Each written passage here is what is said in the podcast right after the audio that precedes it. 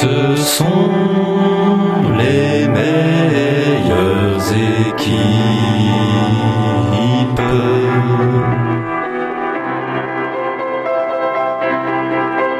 Es sind die allerbesten Mannschaften.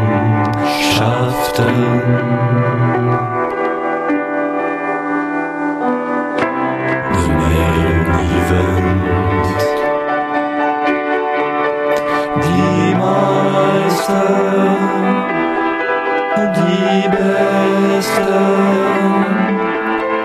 les meilleures équipes, the champions, die Meister, die Besten, les meilleures équipes, the champions. Bonjour à tous, chers auditeurs. Euh, nouvel épisode de Débattons d'Anguirou sur Radio Grenouille. On est là, on est bien, on est tranquillou dans les studios avec le coach et le doc. Euh, Bonsoir, messieurs. Oui, euh, bonsoir, bonsoir à tous, bon, bonsoir à tous nos, les auditeurs de Radio Grenouille. hein. Je suis bien content d'être rentré et de voir que vous avez un petit peu bronzé, les amis. Doc, tout va bien? Eh oui, tout va bien. Je suis moi aussi euh, très très heureux de vous retrouver en ce dimanche euh, ensoleillé et en ce début euh, de printemps. Alors nous sommes bronzés et nous sommes rentrés, vous l'avez dit coach, puisque nous revenons d'un périple en Amérique latine. C'est ce que nous allons vous raconter aujourd'hui. Débattons d'Anguirou, une mobilette pas comme les autres, un voyage en Argentine puis dans les Andes avec au sommaire mon cher coach. euh, tout d'abord Brett Sinclair qui est parti en Argentine sur les pas du fantôme de Roberto Bolaño. Euh, ensuite, Manuel, vous interviendrez, vous nous emmènerez sur les hauteurs du Chili pour nous conter la tragédie de Green Cross. Ensuite c'est euh, Dundee, hein, je crois. Voilà, Dundee qui s'est rendu sur les rives boliviennes du Titicaca pour un séjour à la tactique ferroviaire. Ensuite, euh, vous, coach, euh, vous êtes parti en Équateur. hein, c'est une expérience assez volcanique que vous allez nous, nous raconter. Et nous terminerons avec euh, la saga Escobar racontée par le docteur que nous rejoindrons tous en Colombie en fin d'émission. Voilà, nous sommes tous partis, cher docteur, depuis Montevideo, telle la première équipe de France en 1930, euh, accueillie par Jules Rimet sur les quais du port euh, de cette belle capitale de l'Uruguay. En effet, et pour être plus plus précis, en fait, nous nous nous retrouverons à la fin à la frontière entre la Colombie et le Venezuela, peut-être pour euh, pour embarquer pour un éventuel bateau, un retour euh, en partant de Carthagène, la fameuse Cartagena. Brett Sinclair est parti en 103 SP, je crois, euh, en Argentine. Nous commençons donc par lui.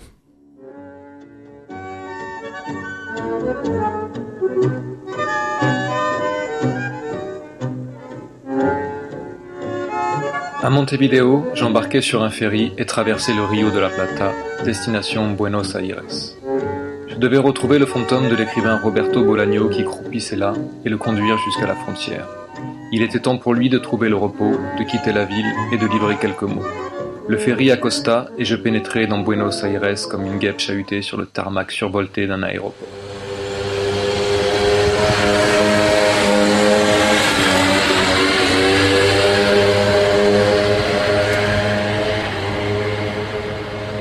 À l'hôtel, on me remit une note et je trouvai mon fantôme au fond d'un bar de Boca.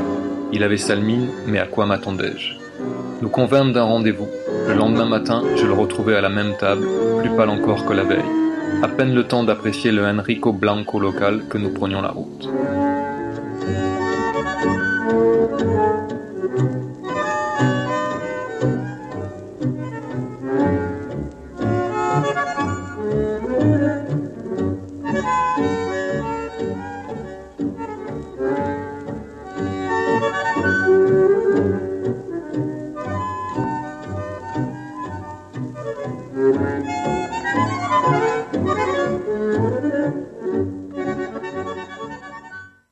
5 mars 2016, petit traité de football argentin et d'entretien des fantômes. Récit de mon voyage avec le fantôme de Roberto Bolaño. Le vautour qui avait grignoté son foie et l'échec de la transmigration de son âme l'avait laissé contrarié dans un triste état, le teint blafard, le cheveu filandreux et des petites lunettes en ruine cerclant des yeux blessés. Je le chargeai à l'arrière de la mobilette. Les fantômes sont une espèce rare, me souffla-t-il. Il faut en prendre soin. Nous traversâmes à bonne allure Plaza, Barrios et Périphérique, et lorsque nous quittâmes définitivement la ville autonome de Buenos Aires, je l'entendis qui prononçait dans mon dos bon vent. Buenos Aires, bien sûr, me dis-je en moi-même. Nous entrâmes dans la province de Buenos Aires, dans la région des Pampas. Je guettais les vastes prairies, les steppes et les pâturages, et j'attendais comme un enfant de voir des loups à crinière. Le rythme de croisière aimable de ma pétrolette me semblait propice à la discussion. Je me retournai, le fantôme reprenait du poil de la bête. Je lui demandai s'il avait jamais souhaité écrire sur le ballon rond. Je vais te dire una cosa. Borges n'a jamais écrit les mots football, ballon ou stade. Nunca. L'Argentin est un être sensible aux détails. Mais quand il s'agit de football, il est maniaque, presque loco. Pour certains hommes en proie au délire, ce soin si particulier porté par Borges à ce que jamais ces mots-là n'apparaissent est un acte volontaire. La place du football dans ses écrits, c'est la place de l'absent lors d'un banquet. Plus le repas avance et plus on la voit, l'absence irradiante. Est-ce que tu imagines? L'Argentin est devenu un spectateur avide et affamé. Un festin dévoré comme un fast-food de gringo et réduit à une chaise vide. Pourquoi écrire sur le football alors? Nous traversâmes le Rio Salado, puis les villes de Bragado et de Los Toldos. Le soleil atteignait son zénith, comme Mabrel, le grand air lui donnait des ailes. Nous trouvâmes un coin en bord de route où nous arrêter. Je craignais pour les fesses de mon fantôme, l'état des routes empirait, et je redoutais à tort un érythème fessier. Je le descendis de mobilette et l'installai à l'ombre d'un magnifique et tentaculaire bel ombra qu'il admira quelques instants, avant de me demander de l'allonger au soleil. Les fantômes ont froid, le soleil ne nous réchauffe plus. Un léger pampero souleva ses cheveux morts. Le 2 juin 1978, me dit-il, l'Argentine donne le coup d'envoi de son premier match de la Coupe du Monde organisé chez elle, sous et par la dictature de Varela. Borges, lui, donne au même moment une conférence sur l'immortalité. Incredible. À deux kilomètres de là se trouve l'école supérieure de mécanique de la Armada, l'un des principaux centres de rétention du régime. Le tigre Jorge Acosta y orchestre ses tortures, des avions y décollent et lâchent les opposants au régime à la mer. Et Borges donne une conférence sur l'immortalité. Et ces crétinos de footballeurs, miracle sud-américain, gagnent la Coupe du Monde. Que coïncidencia. Kempes, le capitaine qui deux ans avant pleurait le coup d'état de la junte militaire, gambade sur le pré comme un jeune poulain. Crétinos. Et les footballeurs ont cru y voir un signe du destin. En remportant la Coupe du Monde, ils devenaient immortels. Que stupido. Les footballeurs sont des rats. Pourquoi voudrais-tu que je parle de football? Si une catastrophe terrible s'abattait sur le monde, seuls les rats et les footballeurs survivraient, crois-moi. Alors que le soleil déclinait dans le ciel austral, nous arrivâmes à un petit hôtel qu'un gaucho affable nous avait indiqué. Mon fantôme avait l'air épuisé. Je pris soin de le déposer sur le perron de l'hôtel avant d'accrocher ma mobilette. Je craignais pour sa santé spectrale. Nous montâmes déposer nos affaires et nous retrouvâmes au restaurant de l'hôtel. Je le fis manger, tranquillement, puis le remonter dans sa chambre. Un fantôme a besoin de repos, peut-être plus encore que tout le monde. Pour lui donner du courage, je lui demandai comment était la vie d'écrivain. Un pesadilla, un infierno. L'Amérique latine vit un cauchemar. Vivant, j'étais désespéré, mais j'avais de l'humour. Mort, je suis mortellement désespérado. S'il te plaît, ramène-moi à Chile. Le soleil irradiait la pampa. Une rapide inspection de l'engin et du fantôme confirma que tout allait pour le mieux.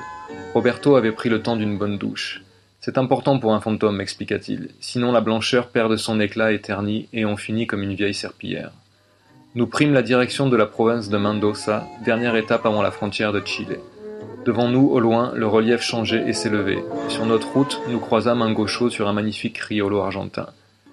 Petit cheval criollo au galop court, au souffle long et à l'instinct fidèle, me susurra mon fantôme à l'oreille.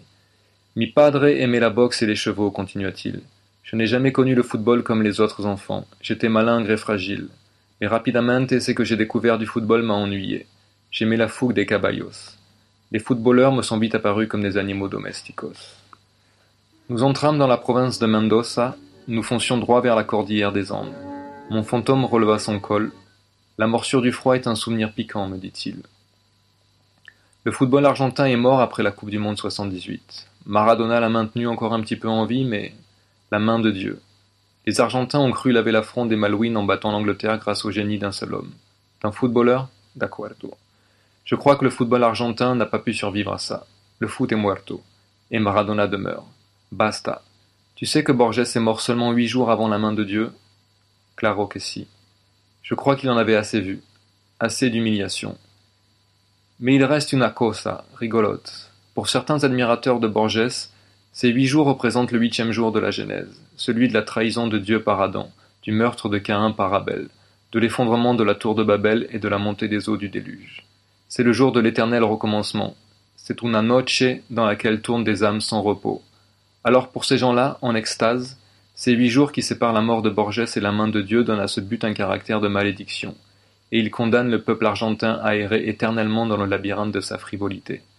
Si, Seigneur. Des malades mentaux, crois-moi. Ça, c'est le football argentin. Pourquoi veux-tu que je te parle encore de football?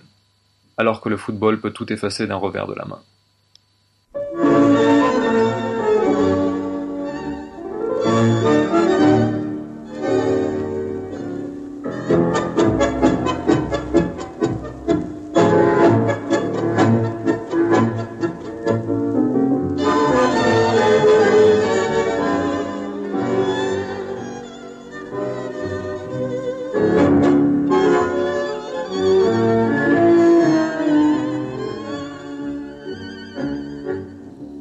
Nous arrivâmes enfin à la frontière du Chili. Ma mission touchait à sa fin, j'allais passer le relais à Manuel. Ma mobilette n'avait pas faibli, au contraire, elle semblait encore prête à avaler des kilomètres. Ce qui tombait bien, la route serait longue. Le fantôme de Bolagno était extatique. Les derniers mètres, il les avait passés debout sur le porte-bagages, hilar. Il ne pesait rien. J'avais l'impression de trimballer un énorme nuage, un cumulonimbus d'un blanc éclatant, gonflé à bloc, portant lunettes rondes et perfecto. Je mis pied à terre, à l'endroit exact de la frontière. Je relevai la béquille, mais cette fois je n'eus pas besoin de faire descendre mon fantôme. De tête, je lui récitai la dernière phrase de son roman nocturne du Chili. Et ensuite se déchaîne une tempête de merde. C'était quoi cette tempête de merde? Je lui demandai. Cela le fit sourire, ça n'a pas d'importance, c'est un roman de jeunesse. Il se détourna et commença à marcher sur le sol chilien. Peut-être est-ce ce qui arrive aux voleurs et aux imposteurs. Manuel, c'est à vous. Moi, je redémarrai ma mobilette et roulai vers le nord pour retrouver le docteur et plus tard tout le reste de l'équipe.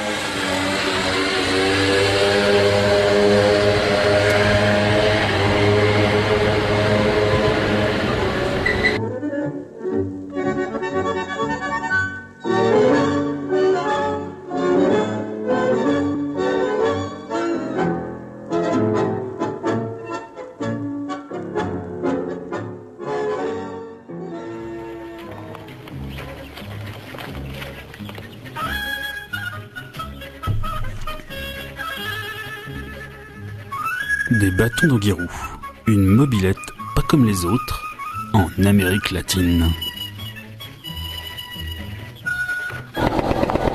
Mes chers amis du dispositif, voici bientôt 3 heures que je viens de quitter les pentes de la cordillère de Longavie et que je fais route vers Santiago pour y passer la nuit. 150 bornes environ, je pense que j'y serai.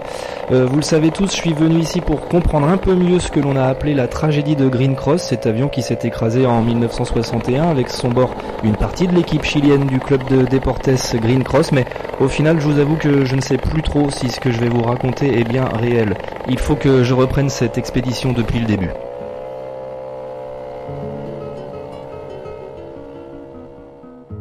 Lorsque nous prîmes nos routes, chers amis et chers auditeurs, je décidai à la fois de bien préparer mon itinéraire et de me renseigner en détail sur les événements du 3 avril 1961, lorsque le Douglas DC-3 disparut des radars et s'écrasa dans la partie méridionale de la cordillère des Andes. Les journaux archivés à la Biblioteca Nacional de Montevideo allaient me renseigner. Ce 3 avril 1961 donc, l'avion décolla de Castro, dans le sud du pays pour rejoindre Santiago, la capitale du Chili, après trois escales à Puerto Montt, Osorno et Temuco, mais il n'atteint jamais son but. À son bord, 24 passagers dont 8 joueurs, l'entraîneur et le kiné de l'équipe de Green Cross, club de Santiago, qui venait de disputer un match de la toute nouvelle Coupe du Chili. Compétition dans tout le pays, sorte de répétition avant l'organisation du mondial qui aurait lieu l'année suivante. L'émotion fut grande au Chili et elle le fut dans toute l'Amérique latine lorsque l'on apprit que le grand, l'immense Eliseo Victor Mourinho faisait partie des victimes. Eliseo Mourinho, argentin, capitaine de Boca Junior et double vainqueur de la Copa América avec la sélection, avait inventé le poste de milieu de terrain, la vision, la passe, le joueur qui marchait mais qui voyait tout, qui faisait jouer les autres avec maestria. Eliseo Mourinho, c'était la classe, c'était Valderrama sans les cheveux.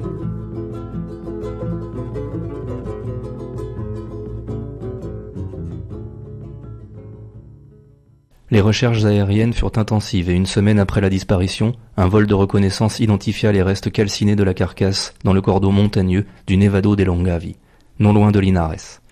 Cela laissait penser que les victimes périrent instantanément. Cependant, en janvier 2015, une expédition retrouva les restes de l'avion dans un site proche, mais pas exactement à l'emplacement indiqué par les pilotes. Ils décidèrent de garder l'endroit secret afin de préserver la mémoire des passagers et de leurs familles. Il me fallait à mon tour me rendre sur les pentes de Longavie et visiter ce site, cela ne faisait aucun doute. Mon pactage prêt, la révision de mon vogue effectuée, je devais prendre la route sans plus tarder. Traverser l'Argentine, Buenos Aires, Bahia Blanca, Neuquén, arriver au Chili par Temuco et remonter à Linares, d'où je partirai à pied vers les hautes montagnes. La route fut longue bien que magnifique, chers amis, mais surtout, au fur et à mesure que j'avalais la poussière et que je terrorisais l'asphalte, l'angoisse montait en moi. Qu'allais-je vraiment trouver là-haut Ma forte sensibilité, trop forte, ne rendait-elle pas insupportable cette vision d'horreur? C'est finalement l'excitation et mon sens aigu du devoir qui devaient l'emporter, et le lendemain de mon arrivée à Linares, sac au dos, je commençais ma marche en compagnie de Choco Tinto, l'un des guides de l'expédition de 2015. Je le trouvai la veille dans une sombre taverne et il ne me fut pas difficile de lui soudoyer l'emplacement de l'avion. Grâce notamment aux moyens illimités mis à notre disposition par Radio Grenouille. Deux jours de marche, les amis, deux jours de lutte contre les éléments pour arriver dans ce site magnifique vers 3200 mètres d'altitude dans les pentes du Pico Los Animales, tout proche du Nevado des Longavi. Quel paysage, chers auditeurs, j'en ai pris plein les yeux. Mais quel mélange intérieur quand au milieu de ces merveilles, nous nous approchâmes des lieux précis du drame. La désolation la plus totale, la tristesse la plus incommensurable au milieu d'un des plus beaux sites de la création. Je n'en puis plus et je fondis en larmes, et Choco installa notre camp de fortune à l'abri des restes de la carcasse qui s'était fracassée ici 55 ans auparavant. Chaque morceau de ferraille, chaque ossement encore présent, chaque valise fossilisée, tout me faisait vivre au plus près la violence et la douleur que ressentirent les joueurs de Green Cross. Mais l'épuisement eut raison de ma détresse et je m'endormis d'un sommeil aussi lourd qu'agité. C'est dans la nuit que se produisit l'incroyable, non mesurable, non racontable. Je vais essayer pourtant. Ma vessie me réveilla vers trois heures du matin, et en cherchant un petit endroit abrité pour me soulager, j'aperçus sur une crête voisine une lueur. Peut-être à quatre cents mètres de là. Mes jumelles m'en approchèrent, et je distinguai clairement une ombre près du feu, peut-être y faisant griller quelques saucisses. Nous n'étions pas seuls dans ces montagnes, Choco et moi, pas seuls sur les traces des passagers du Douglas DC-3. Il m'a fallu éclaircir cela, et en m'approchant à quelques mètres de son campement, je pus identifier notre visiteur. Un campement bardani parfaitement neuf et rutilant, l'odeur délicieuse d'une Ossenvorst se caramélisant sur le feu, cette toison blonde encore intacte, ce maillot d'arsenal par-dessus la doudoune, c'était lui, le passeur magnifique, le buteur virevoltant, le chirurgien batave, le hollandais non volant, Denis Bergkamp. Stupeur, joie, admiration, mon cœur bondit sous ma parka orange. Il l'entendit, le génie, lui à qui rien n'échappait sur le terrain, lui qui ne craignait rien ni personne sinon une seule chose, prendre l'avion. Viens te joindre à moi, Manuel, me dit-il. Regarde la vue que l'on a sur l'avion d'ici.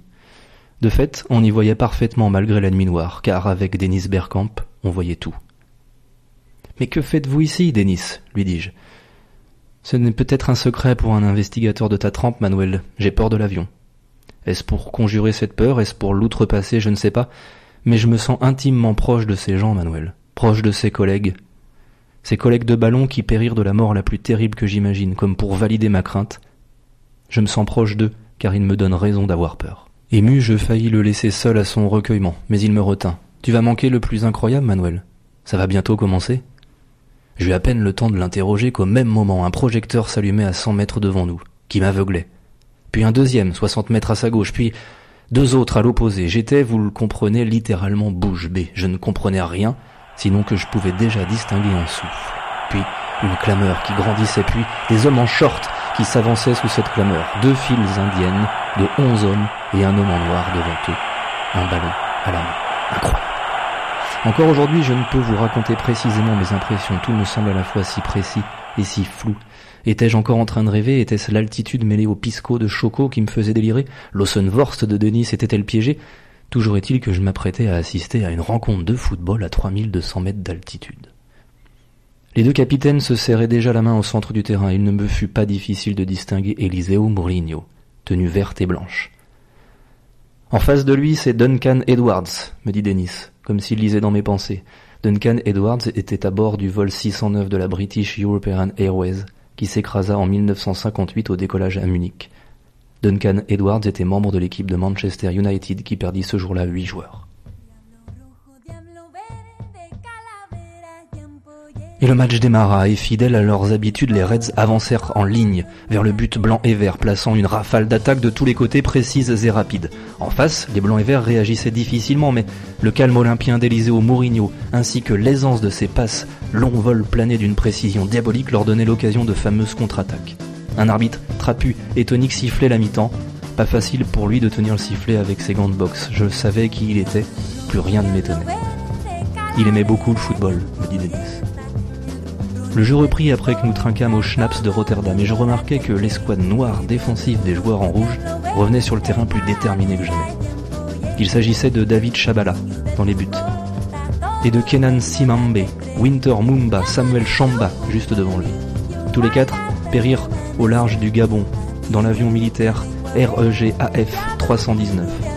Il les transportait vers le Sénégal. Ils allaient disputer avec l'équipe du Zimbabwe un match de qualification pour la Coupe du Monde 1994.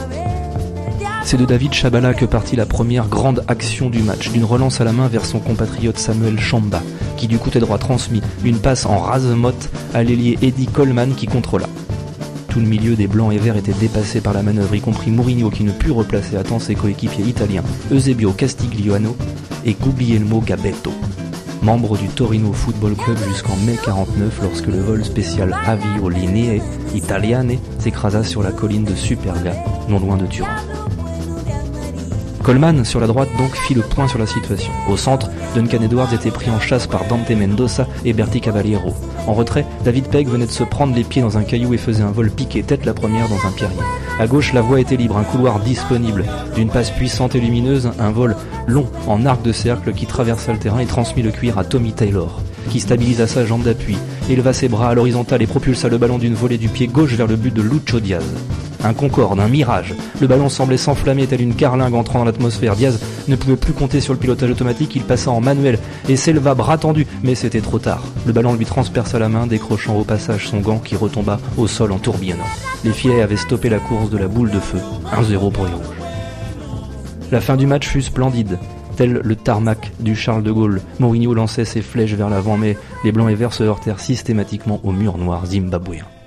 La boîte noire enregistra la fin du match, la clameur disparut progressivement, et les projecteurs s'éteignirent. Ce que je venais de vivre, chers amis, ne me fut pas expliqué, pas plus par ma grande raison légendaire que par l'énigmatique Denis qui semblait avoir l'habitude de regarder ce genre de spectacle. Je le quittais comme on quitte son chaman, épuisé, révélé, détruit et troublé à l'extrême pour rejoindre la carlingue de l'avion qui abritait la nuit de Choco. Le lendemain, nous prîmes des photos de l'avion et du site, et je tentais d'apercevoir le campement de Denis. Il me salua au loin, avant de prendre la route opposée à la nôtre. Nous entamâmes nous-mêmes notre redescente vers Linares afin que je retrouve mon destrier et que je poursuive ma route pour vous retrouver, chers amis. Je vais vous montrer les images prises en altitude, bien sûr, mais comment pourrais-je vous raconter ce que j'ai vu au sommet du Nevado des Longavi? Comment pourrais-je vous décrire la magie balle de ces fantômes footballistiques, diables rouges et diables verts? Comment le pourrais-je?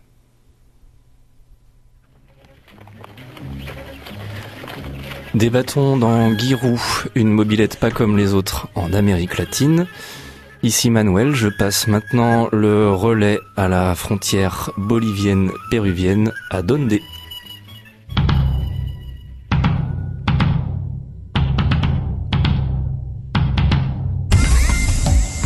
Lago Titicaca, rodeando. Aquí estamos con el donde.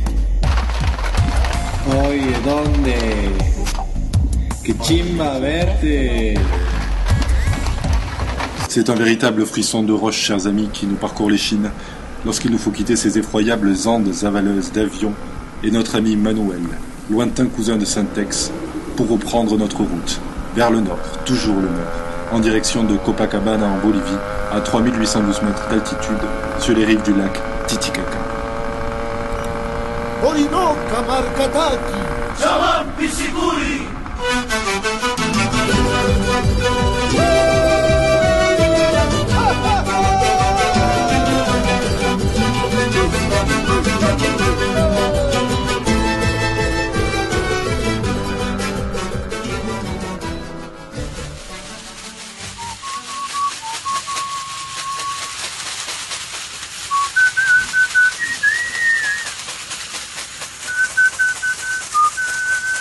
Chers amis, chers auditeurs, depuis notre départ de Montevideo et après une longue route, harassante et dangereuse parfois, il faut le reconnaître, à travers l'Argentine, le Paraguay et la Bolivie, c'est ici, sur les bords du lac Titicaca, dans la famille de Bernard Lama, que nous avons trouvé refuge.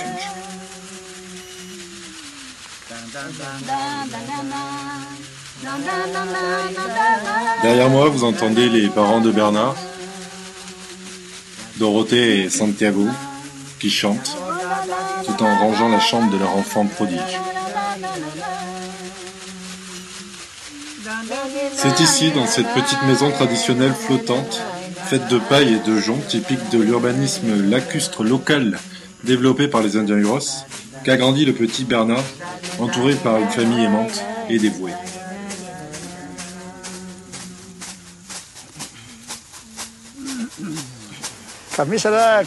Dis-moi, tu te rappelles du petit Bernard Oui, c'est lui qui bondissait partout. Oui, je m'en rappelle. Il a fini dans la drogue, non Oui, je crois. J'aimais pas trop les clubs dans lesquels il a joué. Ah oui, je vois ce dont tu veux parler.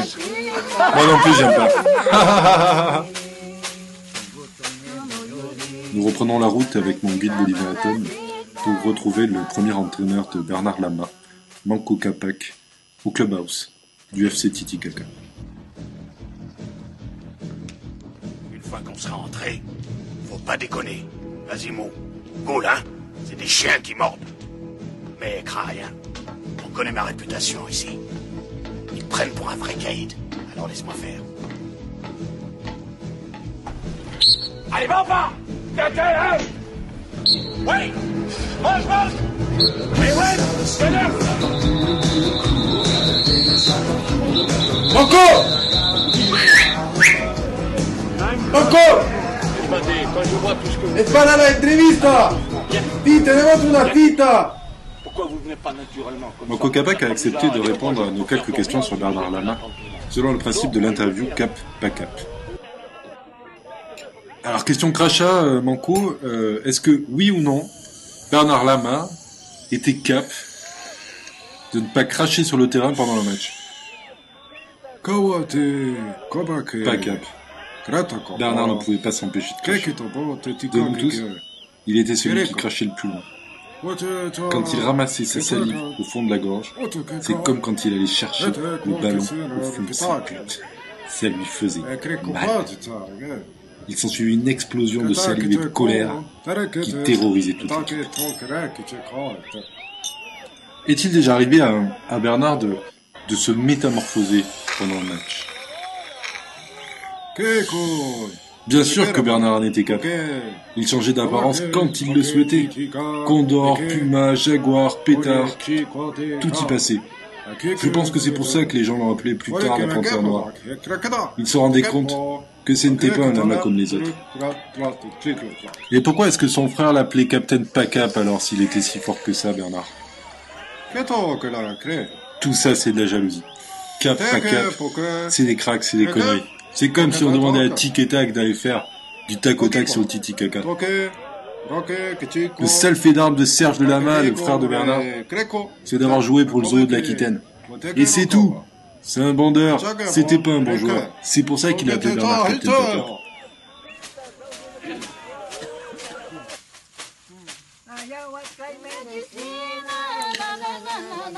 De retour au domicile des lamas, malgré les chants qui n'ont pas cessé de résonner dans la petite maison flottante, je comprends rapidement que je ne suis plus le bienvenu. Au sein du microcosme des footballeurs du lac Titicaca, évoquer des sujets trop sensibles et susceptibles de perturber le repos des esprits de la famille peuvent vous valoir un carton rouge. La rivalité entre les frères Lama en est un. Je remercie Dorothée et Santiago pour leur accueil et leur hospitalité et les salue. Mais alors que je me dirige vers ma fidèle Peugeot 103 pour reprendre la route, ce fils de pute de Santiago décide de lâcher les chiens sur moi.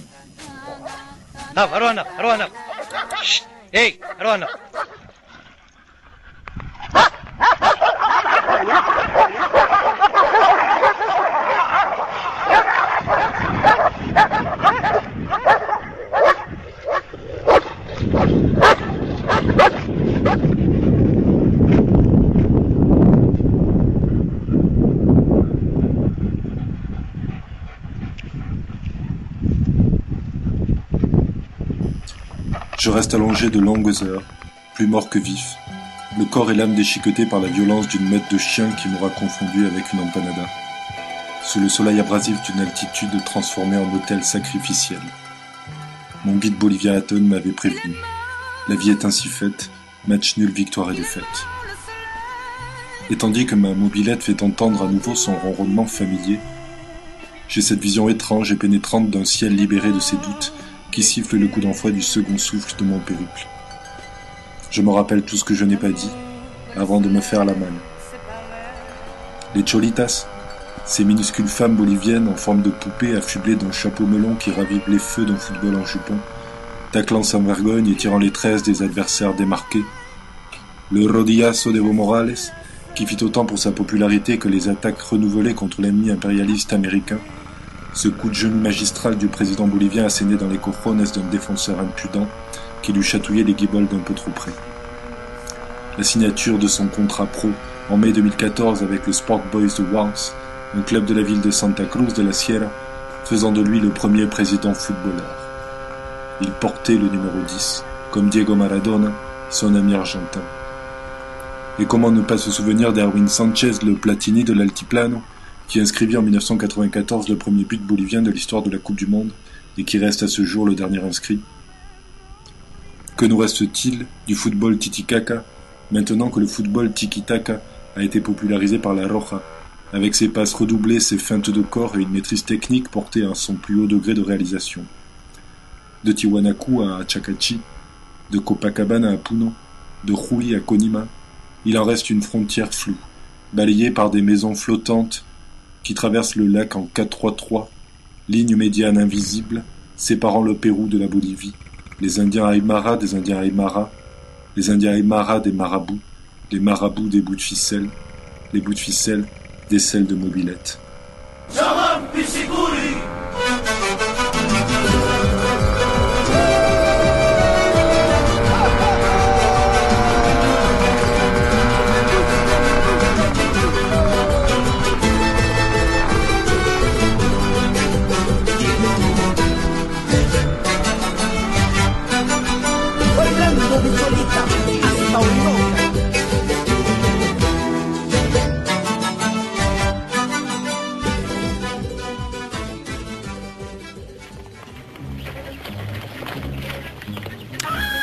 Débattons d'Anguirou, une mobilette pas comme les autres en Amérique latine. Dundee rejoint comme nous tous la Colombie et passe le relais au coach en Équateur.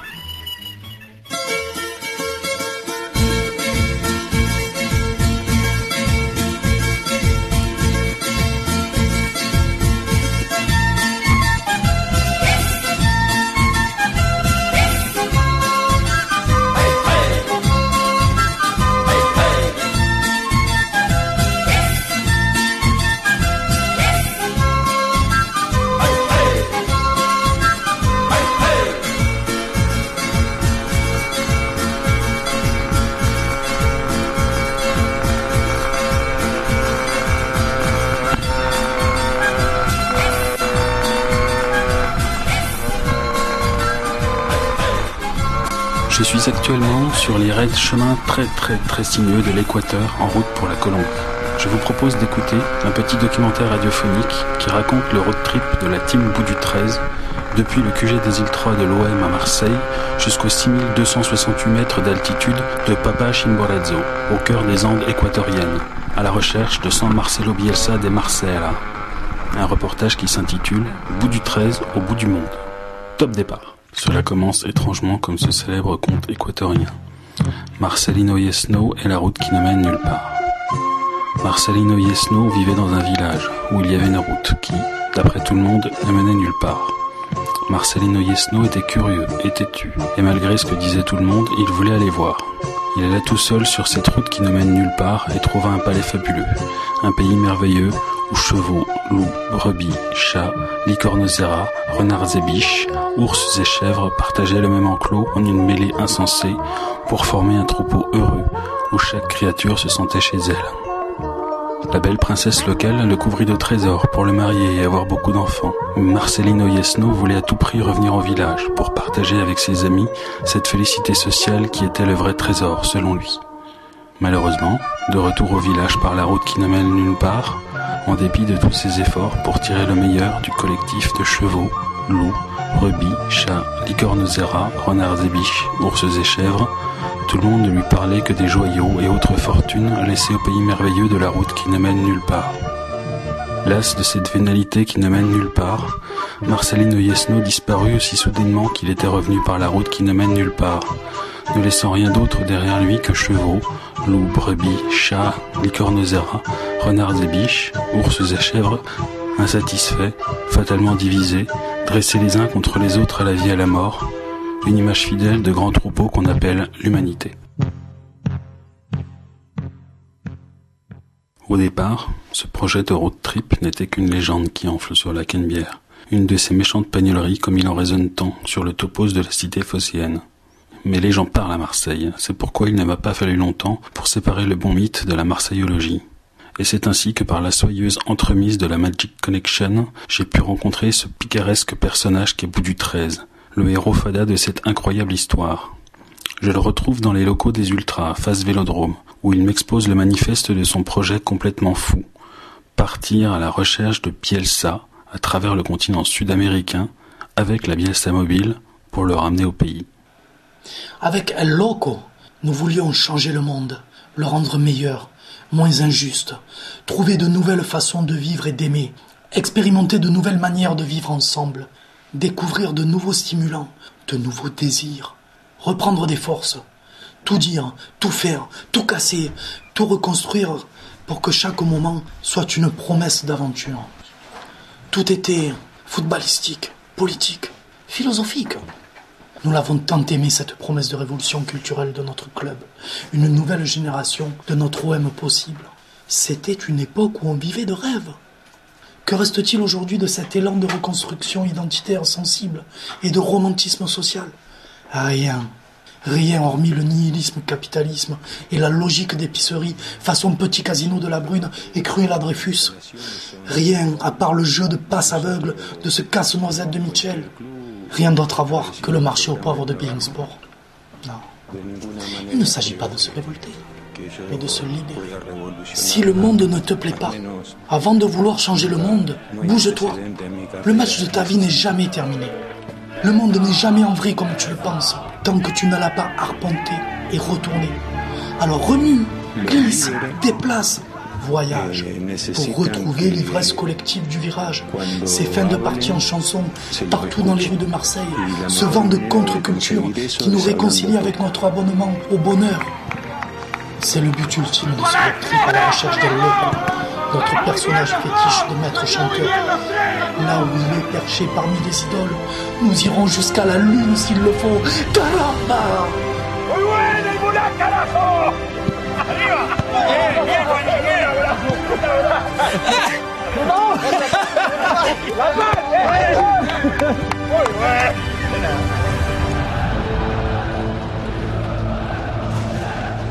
Une seule journée, un rosario en Argentine suffit à bout du 13 pour comprendre qu'il faisait fausse route. Un passage éclair au Chili, où de nombreuses personnes votent encore au présidentiel pour San Marcelo, lui fait réaliser qu'il fallait prendre de la hauteur. Ce mauvais timing et ces courses croisées ont le mérite de rôder la Bielsa Mobile. La Bielsa Mobile est une voiturette de golf customisée au moniteur géant et mini-studio de post-production, imaginée par Marcelo Bielsa pour ses séances à la commanderie, qui mêle ainsi en temps réel entraînement pratique et coaching vidéo. Pour bout du 13, ce voyage initiatique n'est pas du courage ni de la folie, ce n'est même pas de la liberté ni de la justice. C'est de la survie pour celui dont la soif de passion s'étiolait lentement, enraciné dans le conflit économique et social. Bielsa le gourou idéal, car quand on sait voir loin, la meilleure défense est la fuite, un refuge pour les déviants en quête de meilleurs palais pour prodiguer leur sagesse. Le maître à jouer argentin avait quitté sa terre natale pour s'enfoncer profondément dans les Andes équatoriennes, avec ce projet fou de coacher le système solaire à l'aide de sa fameuse méthode. Information confirmée par le journaliste chilien Eduardo Rojas Rojas, qui trahit le nom de guerre du projet. El cosmos por la planetas para los planetas. Le cosmos par les planètes pour les planètes. C'est ainsi qu'après quelques milliers de péripéties à mobilette, je suis bout du 13 et sa petite bande de bielcistas rejoindre Rosarino au tout nouveau complexe radioastronomique, Los Caminos al Gol, planté dans la chevelure blanche du Chimborazo. L'équateur permet d'observer toutes les planètes du système solaire pendant environ la moitié de leur orbite. Le Chimborazo est le plus haut sommet du monde, car il est le sommet le plus éloigné du centre de la Terre. L'antenne principale du radiotélescope a été construite à l'intérieur de la dépression créée par la bouche du volcan. C'est là que le stratège attend la tombée de la nuit assis sur une glacière façon penseur de Rodin. Je tente une conversation improvisée pour lui arracher quelques confidences sur l'application interstellaire de ces tactiques venues d'ailleurs. Tactique en trois idées forces que je rappelle au passage. Marquage individuel tout terrain. Système 3-3-1-3. Partout offensive, où l'on peut aller droit au but comme se faire mettre. Sauf que j'avais oublié qu'il ne joue pas le jeu des médias. Il me parle la tête basse, marmonnant un discours lyrique dont je saisis à la volée quelques termes. L'espace est l'adversité absolue, la transcendance du subconscient collectiviste des âmes réincarnées. La science ouvre des mondes en nombre infini. L'enseignement de l'univers ne joue pas avec l'émotion du peuple. Toutes les étoiles doivent courir dans le ciel. La voie lactée est du foot féminin. Le temps, l'espace, la causalité, la matière, comme la meilleure défense contre la défense. Il faut les manger dès les premières minutes. Bielsa se dirige ensuite avec impatience vers ses assistants penchés sur des consoles mobiles en forme d'orgues électroniques qui vont diriger les émissions d'ondes électromagnétiques du radiotélescope droit sur le Big Bang. J'approche un membre de l'équipe qui m'explique les bases de cet exercice cosmique en plein air. Il s'agit de recombiner le signal, tout en intensité et transition. Tout repose alors sur le mouvement et les combinaisons, un système de jeu à deux losanges alternés qui dessinent un diamant symétrique dans la carte du ciel. Un dispositif vif et vertical, basé sur la répétition, où on augmente progressivement la fréquence des notes pulsatoires, jusqu'à établir un pressing constant et total.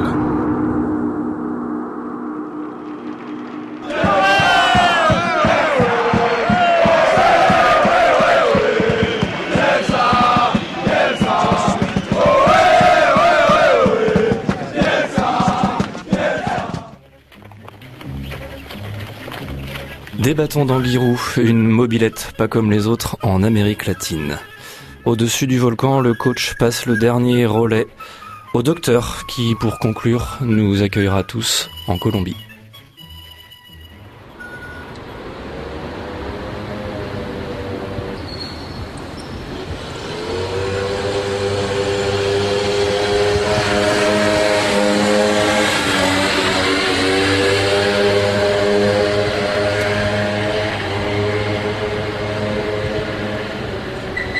J'ai laissé le coach à son hypnotisme astro-narcotique.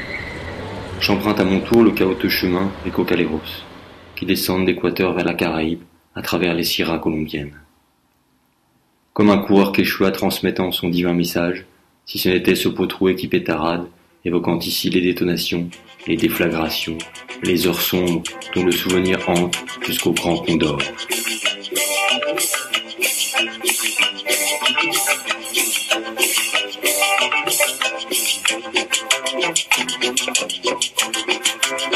Y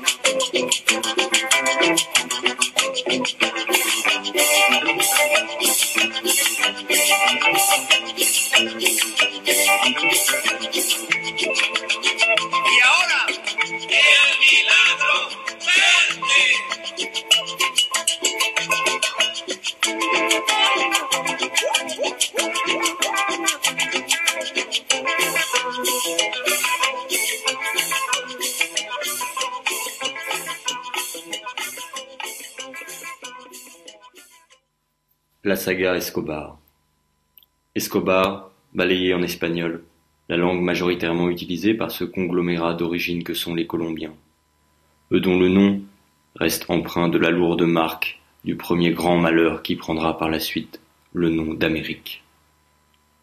Les Escobars sont des poussières, les confettis d'un empire décati, des réminiscences toutes occasionnelles, capables de déjouer des rouages trop bien huilés ailleurs par le sang coagulé des Indiens, puis celui des Africains, enfin celui d'hispaniques abattardis, les métis.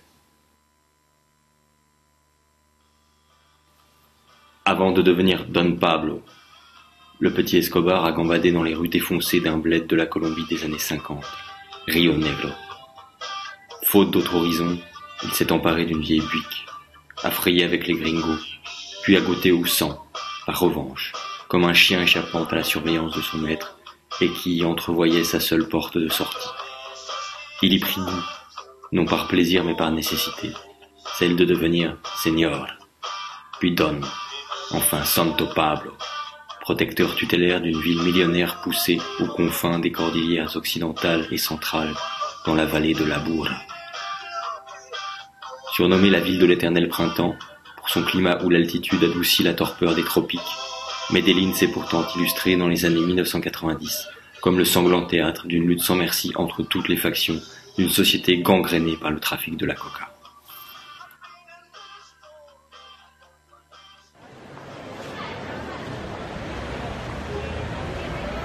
Andrés la connaît bien, cette ville. Il y a mené une enfance sans souci. S'est emparé du ballon, le buste toujours bien campé, avant de faire corps avec le club de la ville, l'Atlético Nacional. Andrés Escobar est footballeur. Il fait partie de cette longue lignée de libéraux prenant plaisir à défendre deux, à relancer aussi. Sur le terrain, il distribue les bons points. À Medellin la malfamée, les cadeaux de Noël aux enfants à bord de son 4x4. Il est surnommé le Caballero de la Cancha. C'est l'autre Don Quichotte de la ville, celui dont on peut prononcer le prénom.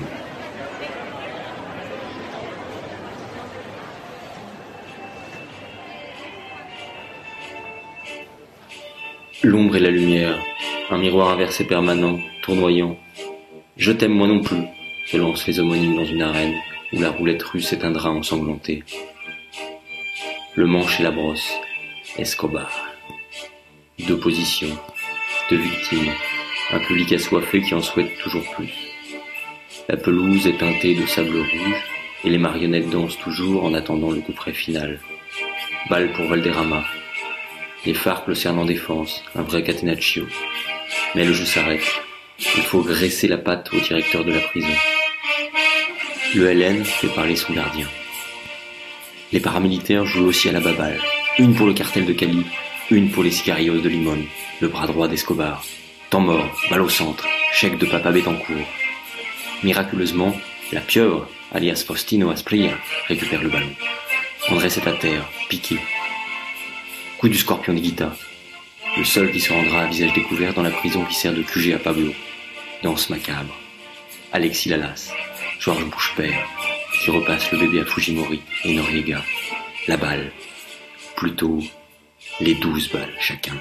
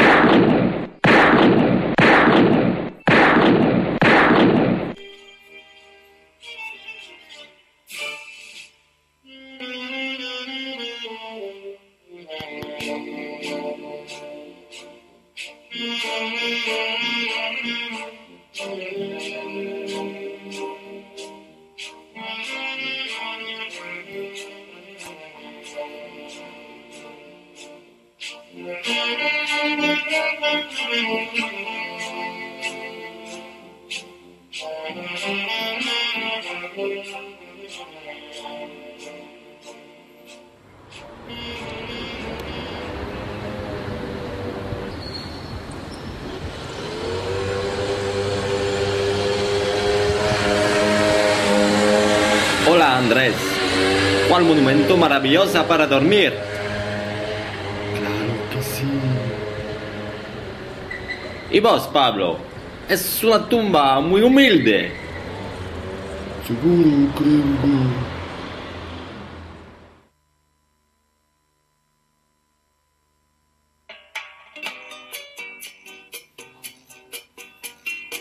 Je me rends qui dans le monument érigé à la mémoire du gentil, qui sur la discrète pierre tombale du méchant, dont une urne orne pourtant la plupart des buffets des pauvres de la ville. Pas besoin de déterrer les cadavres, leurs spectres viennent naturellement me chatouiller la main. Je les lave de la souillure de leur époque, de la moustache d'Hitler affublée par ses propres assassins à Pablo, de cette terrible nuque longue Panini à Andrés. Medellin a bien changé, ils n'en reviennent pas, les yeux rivés sur les centres commerciaux ou les téléphériques qui donnent à la ville un air de 21e siècle. Ils aperçoivent ma mobilette et veulent m'accompagner. Ils ne connaissent rien au monde. Je n'ai pas le courage de les en dissuader. Andrés et Pablo ont quelque chose à récupérer là-bas, aux États-Unis, un bout de même où plane l'ombre des Yankees. le tout sous un zénith de plomb, omnipotent, jamais loin, celui d'un soleil vert, autrement nommé dollar.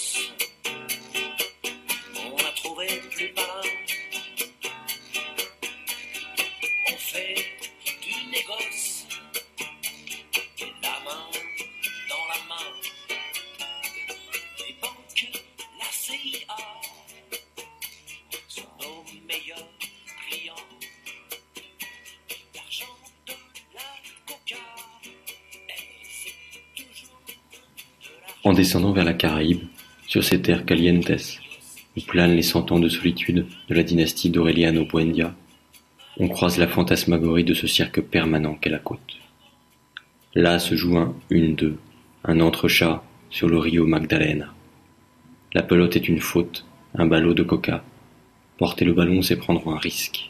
Rien n'a changé, comme faire la mule sur le Camino Real.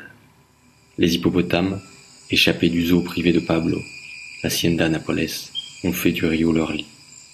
Désormais considérés comme une espèce nuisible, leur traque est entérinée par les autorités compétentes.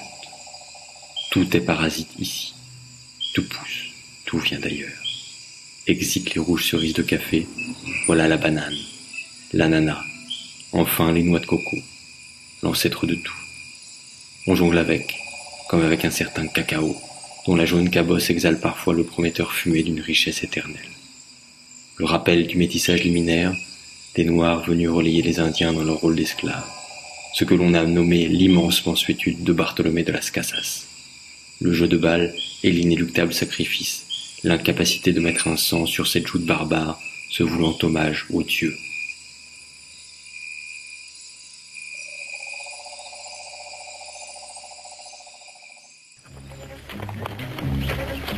C'était Des bâtons d'Anguirou, une mobilette pas comme les autres, un voyage itinérant en Amérique latine. Avec, pour cette émission spéciale, Brett l'Argentin, Manuel le Chilien, Donde le Bolivien, Coach l'Équatorien et le Docteur Colombien.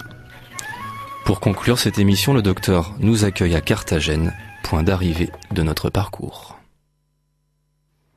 Carthagène. Revoilà les amis de Des bâtons d'Anguirou. Les Escobar sont partis chercher le dernier des damnés. Épaulés par Marcelo Bielsa et Andrés Gomez, vieille connaissance du coach, ils ont implanté nos dans un furieux raffut, à la recherche de Hugo. Galéano nous l'avait bien dit.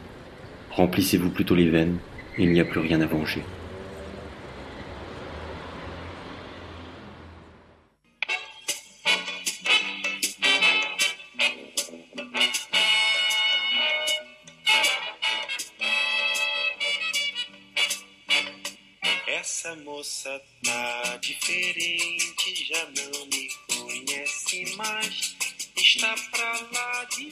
Carthagène, porte d'entrée de l'Eldorado, sortie de l'enfer. Une cantina sordide. Nos retrouvailles me font agréablement penser à celles de vétérans du Dakar. Comme si Daniel Balavoine retrouvait Gérard Holt, sous le regard complice de Johnny. Choups, 100% calories. Brett a l'œil brillant. Il mijote, ou plutôt morite quelque chose. Son anniversaire n'est certainement pas loin. Coach dodeline de la tête. On croirait Paola Radcliffe en train de courir, mais le coach est assis, bien sûr. Et n'a de cesse de s'enquérir de la recette des Antoritos, assurant au taulier, dans un espagnol tout rudimentaire, que l'association avec la concoyote serait fantastique.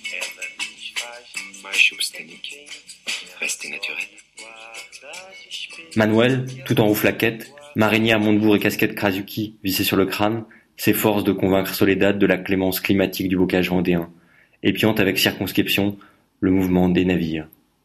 Nous sommes le 6 mars. Il y a 180 ans, tombait Fort Alamo.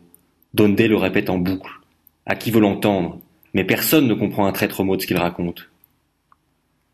Je regarde par la fenêtre et constate qu'il pleut des pelotes de laine.